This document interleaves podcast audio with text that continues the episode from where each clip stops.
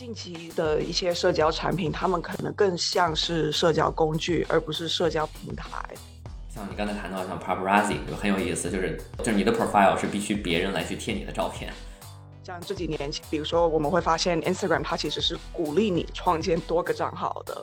大家也有一些说法叫，比比如说 Finsta 就是只给朋友看的 Instagram。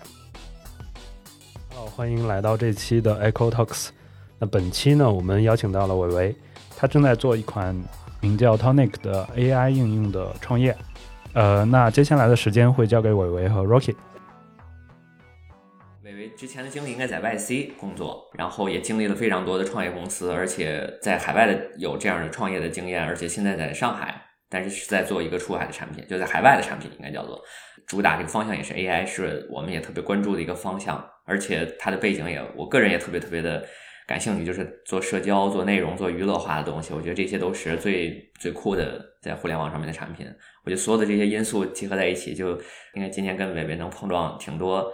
有意思的话题的。嗯，伟伟，要不你自己先介绍一下你自己的背景，还有现在做的事儿。好啊，好啊，我我是在二零一零到二零二零期间在旧金山读的大学，然后我觉得那时候的三藩市它其实有很多的。很多的公司在起来的状态，所以包括 Airbnb 或是 Pinterest，还有 Uber 都是那个时候比较在他们很好的一个状态的时候。所以我们的大学的很多教授其实都是那些公司的设计总监，然后他们是以兼职的方式来教导我们。那我们也因为这样，所以可以接触到以比较贴近的方式去接触到。这些戏骨里面的公司，还有他们的运作方式。然后在读大学的时候，因为一堂交互设计的历史课，我才了解到说，原来互联网和我们常用的鼠标或者键盘是是有人刻意发明的。这这件事情，我在那之前一一点都没有想过。然后我才意识到说，哦，原来是有专门的研究室再去发想和去发明。我们接下来的操作系统会有什么样的跨越式的进步？所以那时候我就拼命的开始去找说，OK，那嗯，既然 Xerox Park、Bell Bell Labs 这样的存在是发明了我们现在用的这种互联网的基础架设，那现今的 Bell Labs 和 Xerox Park 在哪里？所以大学的时候我也花了很多时间去了解。现今的那种研究室，他们的存在，还有他们的一些研究方向，然后也很幸运的联络上了，然后参与到了就是 YC Research 那时候他们下面的 Dynamic Land 这样的一个实验室的一个运作，然后还有一些研发。在那之后，其实就非常快的就碰到了疫情，所以疫情的时候就回到了亚洲，然后呢，也因为一些朋友的邀约，然后呢开始探索创业，还有开始探索我们自己做。prototype 能不能把它延展成更正经的一个 startup 这样的事情？对，然后过去这几年其实有很多转型的的时机点，所以也不是说就是所有事情都看起来一帆风顺。然后，嗯，在转型的过程中，我们也探索了很多不同的方向。然后现在的话是转型到了 Tonic 这样的一个产品，然后呢，在做 AI 短视频这个方向的事情。经历非常丰富，我觉得就你刚才在讲那个你在上学期间，你在上学期间有那样多非常多的导师，其实他本身就在创业公司，而且都是在就今天在主流的这些互联网公司里边，当时的那个就起点的状态，我觉得那那状态都特别特别好，真的是最酷的那个时间。而且你说，对你了解，就是刚才你说到不知道鼠标啊、键盘这些东西的发明，其实让我就想起，我也是后来才发现，就是这个 the mother of all demos，就是这个。对，就你在说这个时候，我就反应说啊，就是我其实也是在特别特别之后，我才发现哇，就是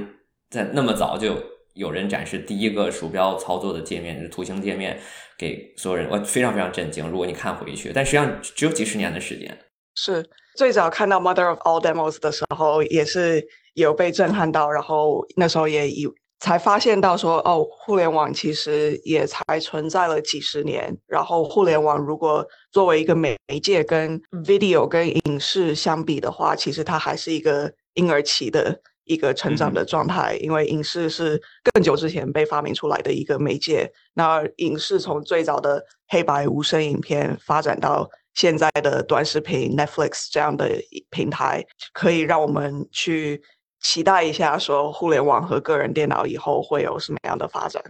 你觉得，就你第一个项目做这种视频的沟通，我记得是视频加白板那么一个沟通，就是它是因为在疫情期间有非常多这种在线的实时沟通的需求，引发了你去想去做这个事情吗？对，那个项目其实跟我们最早我在实验室做的项目也是有一些关系的，因为我从去了解个人电脑的历史，会发现说，哎，其实电脑的发明一直都是以个人。为主体和个人为中心来做一些设计和架构的，那我们其实忽略了说，我们做很多的项目和在推进整个社会的时候，是以群体的方式在做很多的事情的。所以，就比如说，为什么个人电脑是以单个人来？来为主体呢，而不是以群体，就是用电脑的时候，能不能像是是玩桌游，或者说像一起煮菜的方式，来有一个团体的这样的一个环境。所以，不管是在之前在 YC Research，还是说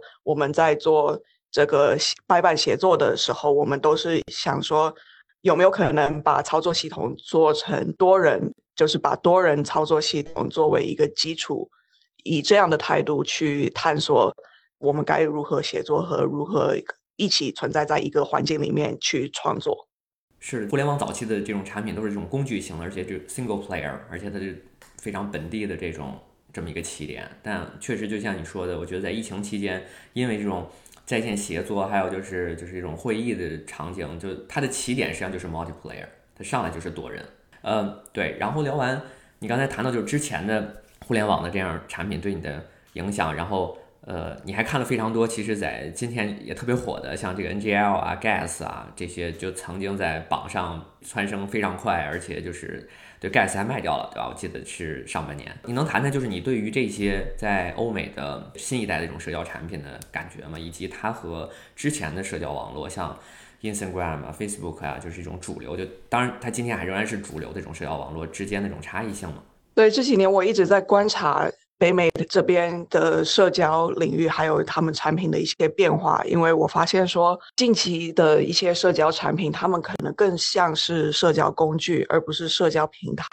所以像 NGL 的话，它是一个帮助你去以匿名的方式跟你的朋友在 Instagram 上面互动。的一个小工具，所以它会帮助你把一些连接发到 Instagram Story 上面，这样朋友可以点开连接，匿名的跟你提问或匿名的去跟你做互动。Gas App 的话，它也是一个，它是一个独立的 App，可是它是一个附属于或是说靠依靠于 Instagram 去做冷启动的一个产品。然后呢，在美国的初中生之间是一个非常流行的软件，让这些初中生可以以比较匿名的方式去。回答说啊，七年级或者说八年级的哪个人喜欢我，或者说我觉得哪个人的笑容最美丽之类的这样的问答和互动，他们的思路不见得是说要做大做久，而是说去结合现今的平台，然后提供到大家在自己已有的朋友圈里面的一些新玩法。所以他们并不是，这也是一个非常大的不同之处，因为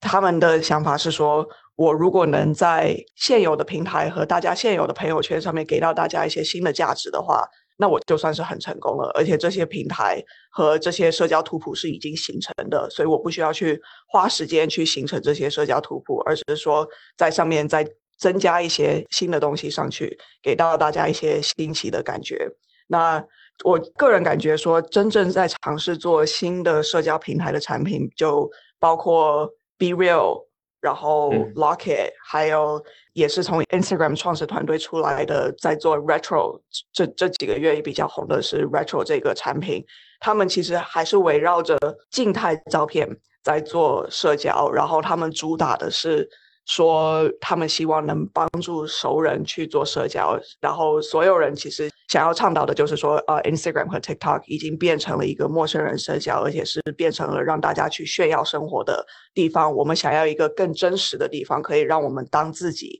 让我们在朋友之之间显示就是我自己是谁的一个环境。所以像 Be Real 的话，就是它利用了你的前置和后置摄像头，帮你拍下和捕捉到你当下在干嘛。的这样的一个语境和和信息，然后 Locket 的话也是以比较随意的方式把照片发送到亲密朋友的手机桌面组件上面。但是他们在火了一一两年以后，就数据是逐渐开始下滑的。那我的猜测是说，他们其实在这个过程中是，他们还是会这些平台还是需要依赖陌生人社交，去有更错综复杂和更丰富的一些交互。当一个平台它是做熟人的互动的话，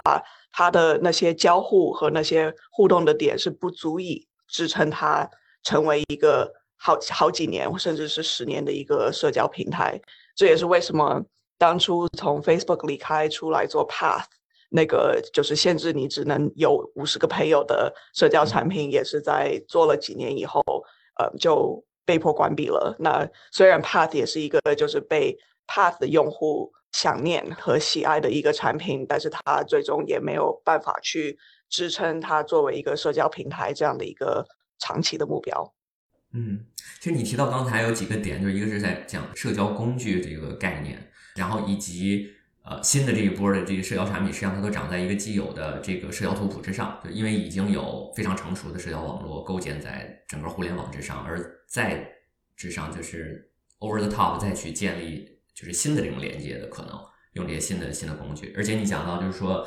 社交工具的时候，其实你谈到工具，我就想那个 Locket，就是。就它就这个 widget 对吧？就是你几乎都不用打开 APP，对它就是一个 widget，直接就 push 你的好友照片到你上面，而且它围绕是一小撮人。所以那我听完你讲，就是感觉确实就是工具这个词是一个很轻很快，而且嗯，它的功能其实是比较有限的。如果对比原来这种 follow 机制，然后内容的生产、内容的消费，整个循环这套社交网络里面的系统，其实是它它比较浅。所以这也可能是导致，就像你说，在呃半年或一年之后，很快上去就很快下来，对吧？它没有社交的这个深度和持续性的这种互动，对。但是可能在它那个最 hype 的时候，能够把自己这公司卖掉，然后对，然后就退出了，对，然后就因为对它的受众也就开始去马上去看还有什么更酷更火的东西，我就去追下一波，对。对，听听说在 Gen Z 小朋友对我们来说可能是小朋友的那些群体里面，他们就会说哦。前两年有一款产品叫 Paparazzi 很火，然后他们就说哦，Paparazzi 是一个二零二一年的 Summer App，这样的，就是它它是有一个奇效性的一个一个产品。对，然后 The Locket 可能和 Be Real 可能也是有这样的一个现象存在。对，我觉得社交产品就特别一直挺，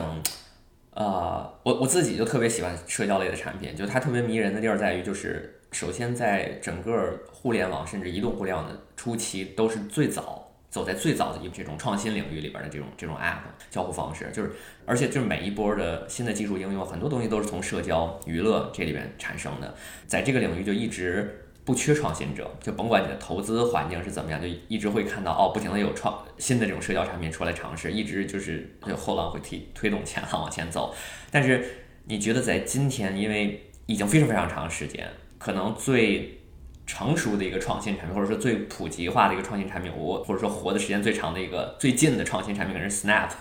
对吧？Snapchat 算是就是比较近的一个成功的，就甚至 IPO 的这样一个公司了。但好像之后没有就再更大规模哦。当然，我觉得如果把 TikTok 也算的话，TikTok 可能我更多看它是一个内容关系平台，就它可能不纯粹是一个 social network，它可能是个 content network。然后，但就你怎么看今天的创新呢？就就仍然会有这么多人，就是像社交工具或特别短期的，我要去做一波，然后但是你觉得还会再有有新的突破吗？或者是它它未来的方向是怎么样？我很希望有新的突破，然后我觉得 Snap 其实也是一个非常模糊的社交产品，因为它更偏向于一个 messaging 一个发消息的软件，而不是一个。单纯社交的的软件，所以它的存在也很有趣。然后不同于 Instagram 和 Facebook，Snap 的用户群体是会被淘汰掉的，就是它的用户永远是初中生、高中生。然后当高中生毕业进入大学的时候，他们就换成 Instagram 了。但是 Instagram 和 Facebook 不同的点是说，我们作为 Instagram 和 Facebook 的用户是跟这些产品一起在变老，一起在增长。年龄，所以我觉得 Snap 也是一个很奇特的存在，因为就是我认识的所有高中生、大学生，他们就会说：“哦，Yeah，我不用 Snap 了。”但是 Snap 的用户量还是一直保持着，甚至有是在增长的一个状态，所以它它是一个就是可能我们没还没有找到就是可以跟它去做对比做比较的一个产品形态，它是它的用户群体永远是保持在十几岁小朋友的那样的一个状态，然后我自己会观察下来，会觉得说每一个新的社交社社交产品的出现，它其实都是。伴随着科技创新的出现一起出现的，所以像比如说 Instagram 的出现，是因为三 G 网络还有后置摄像头开始变得越来越好，然后呢，他们是碰到了这个节点，然后再结合了滤镜这样有设计创意的一个想法去把它制作出来的。然后 Snapchat 的话，它是结合了嗯前置摄像头还有月后积分的这个设计概念。然后呢，去把它制作出来的。那 TikTok 的话，也是因为五 G 的网络，然后呢，还有就是他们的演算法是从社交图谱变成了兴趣图谱这样的一些改变，去诞生出来的一个产品。所以我非常相信说，我们对技术的依赖会到新的一个高度，或者说有一些新的玩法的时候，也会有新的社交平台诞生。那这几年，如果如果我们要说有新的技术的话，可能就是 Web 三，或者说是 AI 方面的一些一些新东西出现。所以我也蛮期待说接下来这些社交产品会有什么样的发展。对，然后谈到社交产品，还有一个特别就是都避免不了的话题，就是在谈这个冷冷启动的话题。其实任何新的产品可能都会提到，就是你如何获得。呃，最早期的这个流量关注，然后以及整个就是非常 organic 的这样一个循环。然后，但社交产品我觉得特别有意思一点是，它就是如果你找到了一个特别独特的连接方式，其实你天然就获得这个网络效应。像你刚才谈到像 paparazzi 就很有意思，就是它通过你去贴好友，就是你的 profile 是必须别人来去贴你的照片，就是你默就是其他人来去贴你的 profile 的照片，然后才能构成你的。整个的一个画像，也就是说，你的 profile 是在他人眼中的你，而不是你自己眼中的自己，跟 Instagram 正好是反着的，所以这也就构成它的早期，就是它的网络效应会非常快，就因为你去 post 别人的照片，马上就把另外一个人拉上来了，另外一个人就会再拉新的朋友，然后所以这个循环就我觉得就它设计很巧妙在这里面。然后那从冷启动这块，你看到一些很有意思的例子吗？对，这是我一直在琢磨的一个方向，因为我觉得。这是我们还可以做的更好的地方。然后我之前去研究 Gas 的时候，我会发现说，他们其实做了一些非常，就是他们非常的精密的去规划了他们冷启动的这一些操作。就比如说，他们刚开始是选择了单独几个学校去做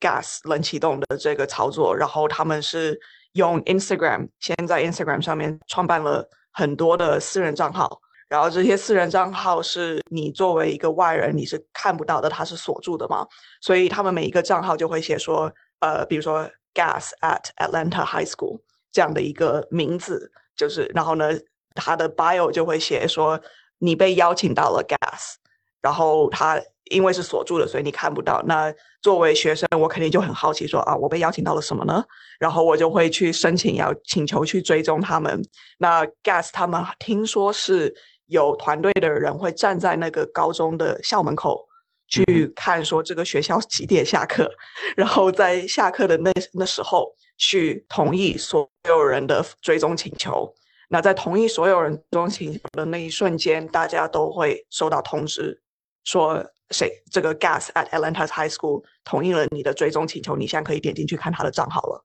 然后你点进去的时候，你就会看到啊，他 bio 里面放了一个连接，连到了 App Store。所以他们是在那一瞬间渗透了整个 高中的高中的社社交网络，然后达到了说他们可以确保可能这个高中的百分之八或者百分之十的学生会同时进入这个产品上线。所以你进入这个产品的时候，就它并不是给，并不会给到你一个空广场的感觉，因为这瞬间我所有的朋友都在上面，我也可以追踪这个人，我也可以。点这个人，呃，去加好友，对，这是 Gas 操作。对，加一点介绍。我记得 Gas 是一个针对在北美，应该是就起点是在美国这块高中生里面，然后互相就是你可以看谁就是 like you，对吧？就在线喜欢你啊，或者是可能有一些问答环节这样的一种一个一个一个社交网络，然后针对年轻人。所以你刚才提到特别有意思，就是他通过线下的方式，而且他创造了一个峰值的呃时间点，让新用户同时间涌入，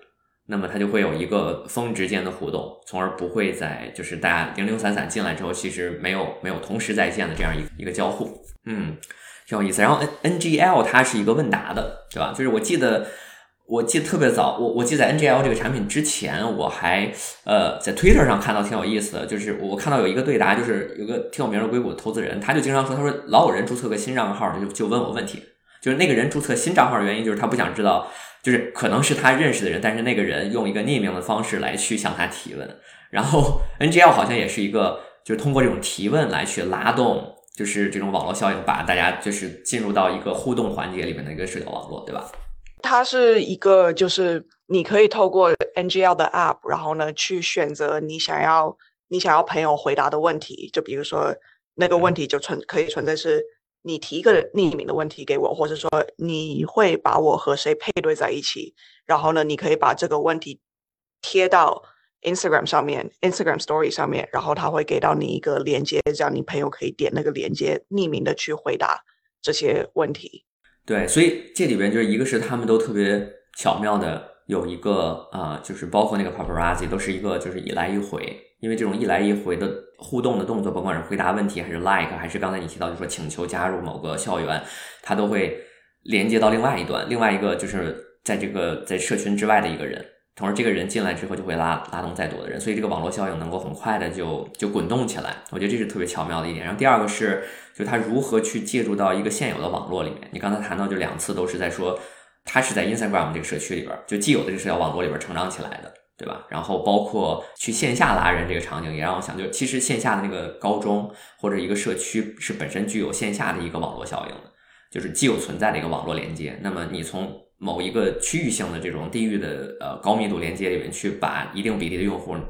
转换成线上，它也是一种就是基于基于现有网络的一种转换过程。咱们往后聊可以聊到你自己的产品，然后就是我了解到它是一个视频的产品，而且就是最早的一些想法也是在就现有的像 TikTok 这个网络里面如何能够成长起来，对吧？你可以介绍一下 Tonic，对吧？我们现在在做 Tonic 这个产品，它是一款。就是透过用 AI 的技术去协助我们生成一些更有视觉冲击力的视频的一个软件工具，所以我们会配合 TikTok 上面的音乐，然后呢去做 be matching 去做打点，然后呢给到用户上传的视频上面增强一些嗯视觉效果的 AI 滤镜和风格迁移的方式，给到用户一个非常有刺视觉刺激性的和冲击力很强的。一个视频去生成出来，好让他们一键分享。因为我们会发现说，就是我自己用 Stable Diffusion 用的很开心，但是它其实要部署起来的话，还是会需要花一定时间的投入的。那如果我们能把这些这些 Stable Diffusion 啊这些嗯好玩的一些操作给到大家，以一个比较轻便和比较方便的方式去。操作和使用的话，我们觉得它其实可以玩出来更多的花样。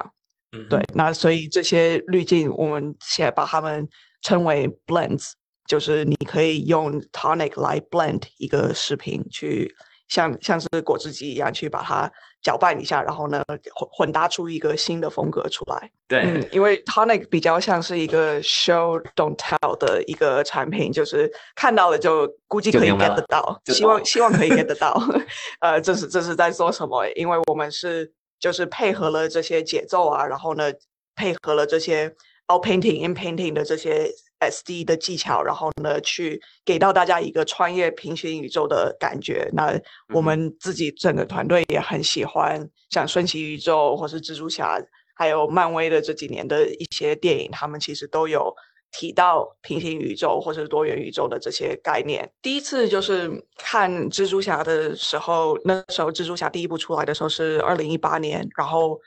嗯，那是皮克斯的一个朋友 安利我去看的电影。那那时候其实我对动画电影不是特别的感兴趣，但是我在想说啊，如果这个皮克斯的朋友都强烈推荐了那么久的话，那我应该还是必须要去看一下的。然后看完了以后，我就马上二刷了，因为那时候就觉得说，哇，这个电影真的好新鲜，而且从来没有看过有这样的拍摄手法。然后我不知道你们的感受是怎么样的，就我看完的时候，我是讲不出来为什么它很特别，但是我知道它很特别。然后我后来去读了很多和去看了很多 YouTube 的一些解析的视频，然后会发现说，原来他在拍摄上面做了很多一些精细的设计去。给到我们这样的一个视觉的冲击，就比如说 Miles 男主角刚开始还没有学会播蜘蛛丝的时候，他其实整个人的动画是以慢半拍的方式去动起来的，就所有里面所有的角色可能是 thirty frames per second 三十 f s fps 的一个速度去在走动的，但是 Miles 他是以十二。frame per second 十二 fps 的一个速度在走行动的，所以就从视觉上面就会呈现出 Miles 这个这个角色特别笨拙的一个呈现方式和给到大家的一个感官。然后呢，在他慢慢学会去发射蜘蛛丝了以后，他的那个播放速度也开始慢慢跟上，变成了 thirty fps 的一个速度。就这种事情是我们可以感知到，可是那时候你不知道的情况下，你是说不出来为什么。它是特别有趣、有新鲜感的一个动画。再来的话，就是他们整部电影里面并没有渲染出任何的影子出来。然后呢，所有的远镜头和近距离的镜头全部都是用参考了漫画的印刷和画画画方式去拍摄出来的。所以，就整部电影里面，如果有一些东西比较远，然后比较模糊的话，它其实是以。CMYK 印刷错位的方式去印刷出来，然后给到大家一个模糊的感觉，嗯，而不是说把整个后面的背景去模糊化，加上 blur。对，所以在这些拍摄的上和剪辑上面的话，他们做了这些东西。然后还有就是他们在后期制作的时候会单独抽帧出来，然后呢把一些特定的帧数去做后期的加工，然后呢请插画师再画上一些特殊的效果。所以你在看的时候就会有一些帧数会特别的明亮，或者说特别的刺激，因为它是有做过后期的加工，然后给到你那种很 crispy。很很脆的的一个视觉的感觉，对，然后呢，这些技巧当它全部都结合起来的时候，它其实也很符合我们现今的一些短视频的剪辑手法，还有它的拍摄方式、叙述故事。因为它是大家在看短视频的时候，其实是会想要以最快的速度去体验到别人的人生，或是去了解到一个故事。那这些剪辑手法其实用起来的时候，也会。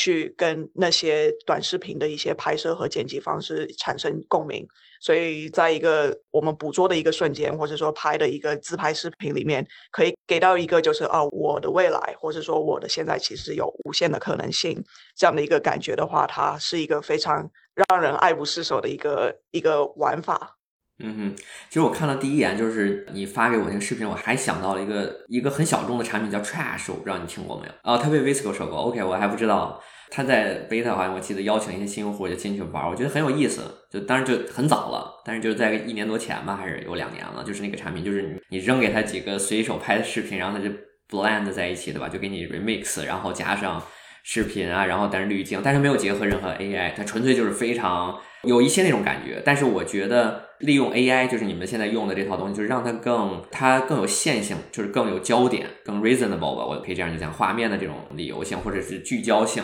或者是它的延续性或叙事性，它它是会延续的。但 trash 给我的感觉真的就是哇，就是爆炸，就是完全非常混乱的碎片的组合这种。对我有一些朋友看了我们做生成出来的视频，会觉得说他会把一个视频。给到那种 main character energy，就是他会把你主角化，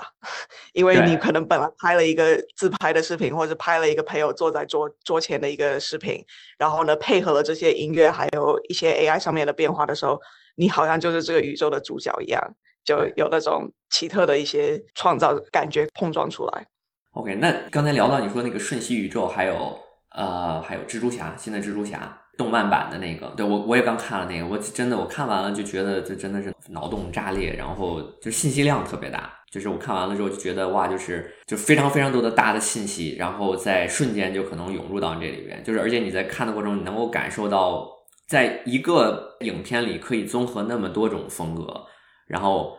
但是又不违和，但是又让你觉得哇，这就是一种新的表达方式。我觉得是非常非常震撼的，还是。就你可以聊聊，就是这些视频效果以及他们带来的呃影响，以及娱乐整个对于社交的影响。我觉得娱乐和社交其实是息息相关的。像 Rocky，你刚刚也有提到，就是在娱乐和社交上面的创新，往往会影响到其他产业或者其他垂直领域的一些交互啊，或是设计上面的的方式。那这几年，不管是瞬息宇宙还是蜘蛛侠，在故事上面，他们其实都会提到多重宇宙的概念，所以就会让我们去去思考说。我们现在做的一举一动，或者说我们怎么对人，其实会影响我们的未来的发展。就是我今天如果做了这个决定，或是说我当下决决定要发火，或是决定以心平气和的方式去应对一件事情的时候，它可能会延展出来完完全全不一样的未来。那。所以在故事上面的话，我们会去思考说，我们的举动会怎么影响我们自己的未来和别人的未来。那在视觉上面的话，它也呈现出来了，就是这些未来的不同的可能性和我们怎么可能，我们能去穿越它的一些方式。然后像蜘蛛侠，它其实运用了很多就是漫画的技巧，去给到我们这些不同宇宙的一些视觉呈现，就包括。Gwen Stacy，她的世界是水彩风的，然后 Miles Morales 他是比较那种传统漫画风一些，然后嗯，有一位日本女生的话，她就是那种日式动漫系列的，所以他们每一个人的视觉风格都很独独特。然后我们在那些世界穿越的时候，我们也会感受到就是世界的多样性和世界的可能性。然后我观察下来的话，会发现说，就是年龄比较轻的一些朋友们，他们会对于这种视觉盛宴的呈现方式是有是给到他们很大的吸引力的。也有一部分的人，他可能更倾向于，比如说皮克斯或是迪士尼那种更重故事、更重去讲道理，然后呢更逼真的渲染方式。所以，嗯，这可能也是一个。也代表了一些时代上面的变化。大家可能对于现在的话，他更喜欢一些有视觉冲击性，然后呢，在当下能够感受到体验是更重要、更优先的一个状态。嗯，而且你提到就是这种多元化的、多视角的这种视觉表达，其实代表了呃，就是一种多重宇宙或者多种可能性未来的一种世界观。就是这种视觉表达，它不仅仅是一个纯视觉层面的滤镜，而是它其实代表了就是你如何去思考和看待就是这个世界的一种可能。就是那你怎么看？就是多元化的视角对世界的这种影响，或者对年轻人的影响？从另外一方面呢，我又你又感觉到在就各种各样的社交媒体，不管是呃 TikTok 或者是微信上，或者国内的这些各种网络上面，就是你会看到很多主流的观念又会越来越集中。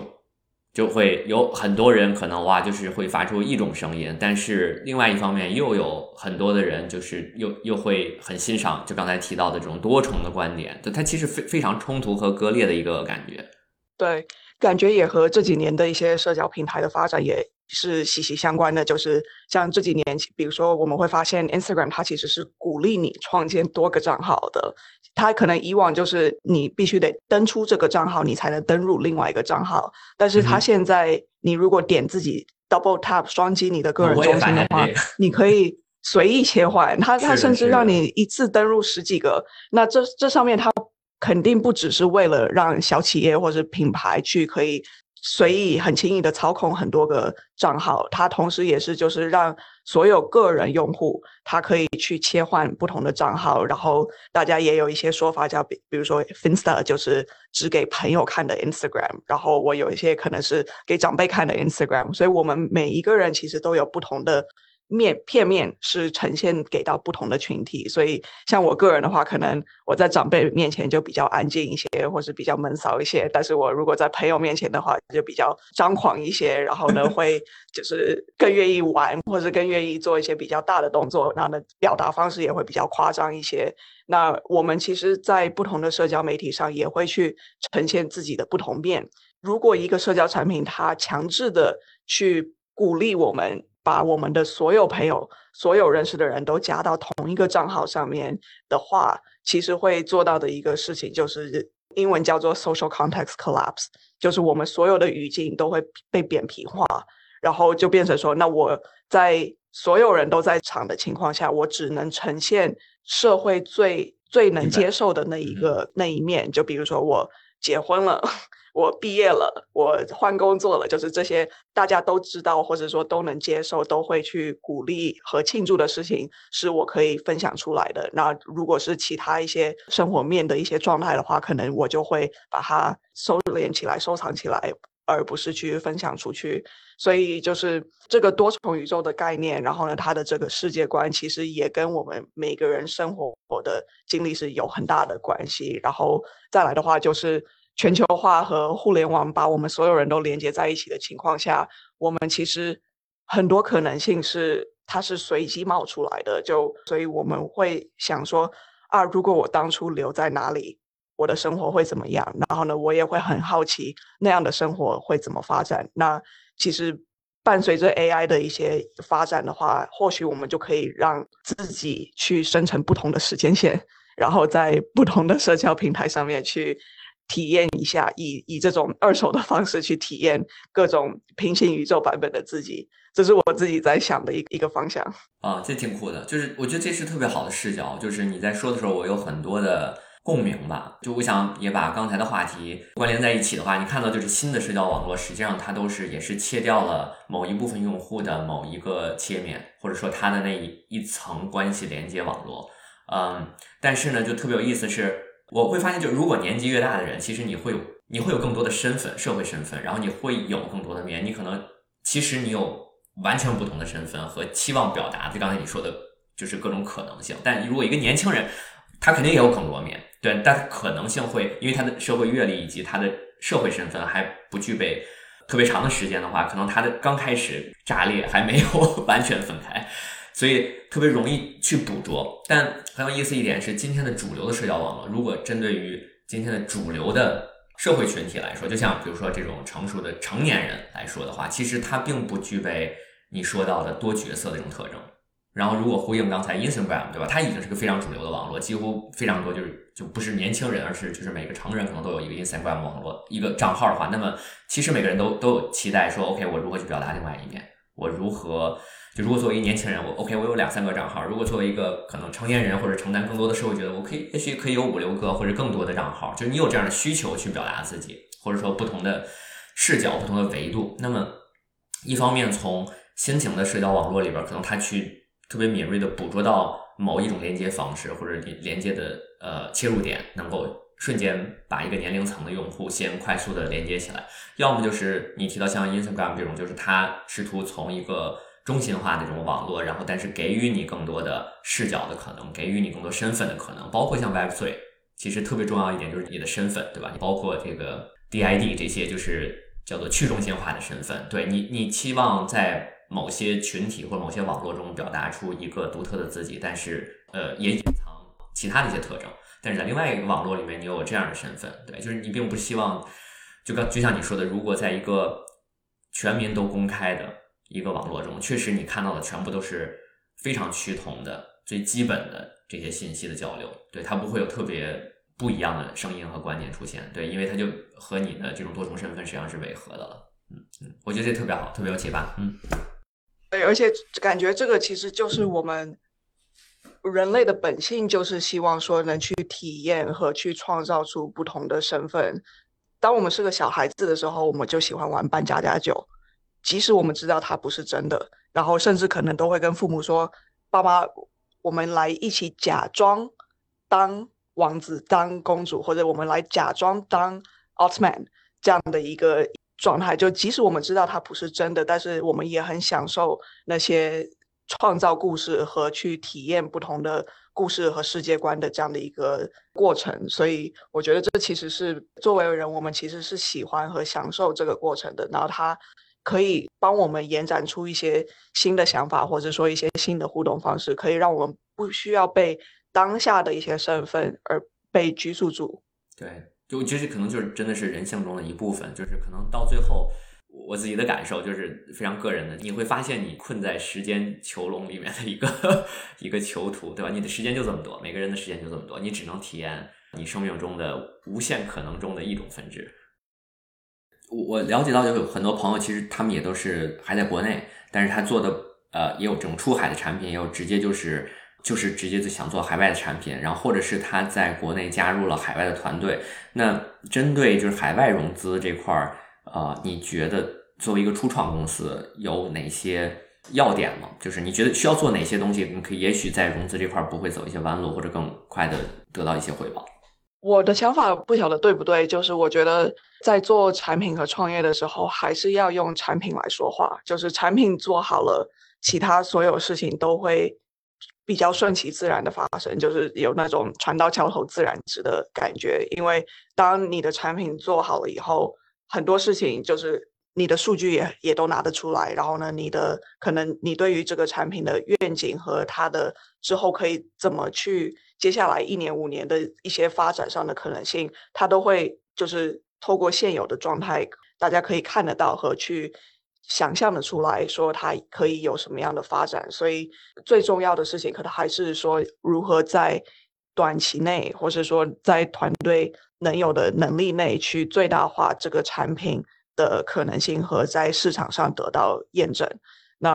这个就是。要靠很多的很多的练习和去实实际操作，像 Gas，我们前面提到的 Gas App，那也是他们团队做的第十四个产品。第十四个 OK。这这后面的故事其实就是 Gas App 是他们的二次创业，然后呢，Gas App 其实和他五年前做的 TBH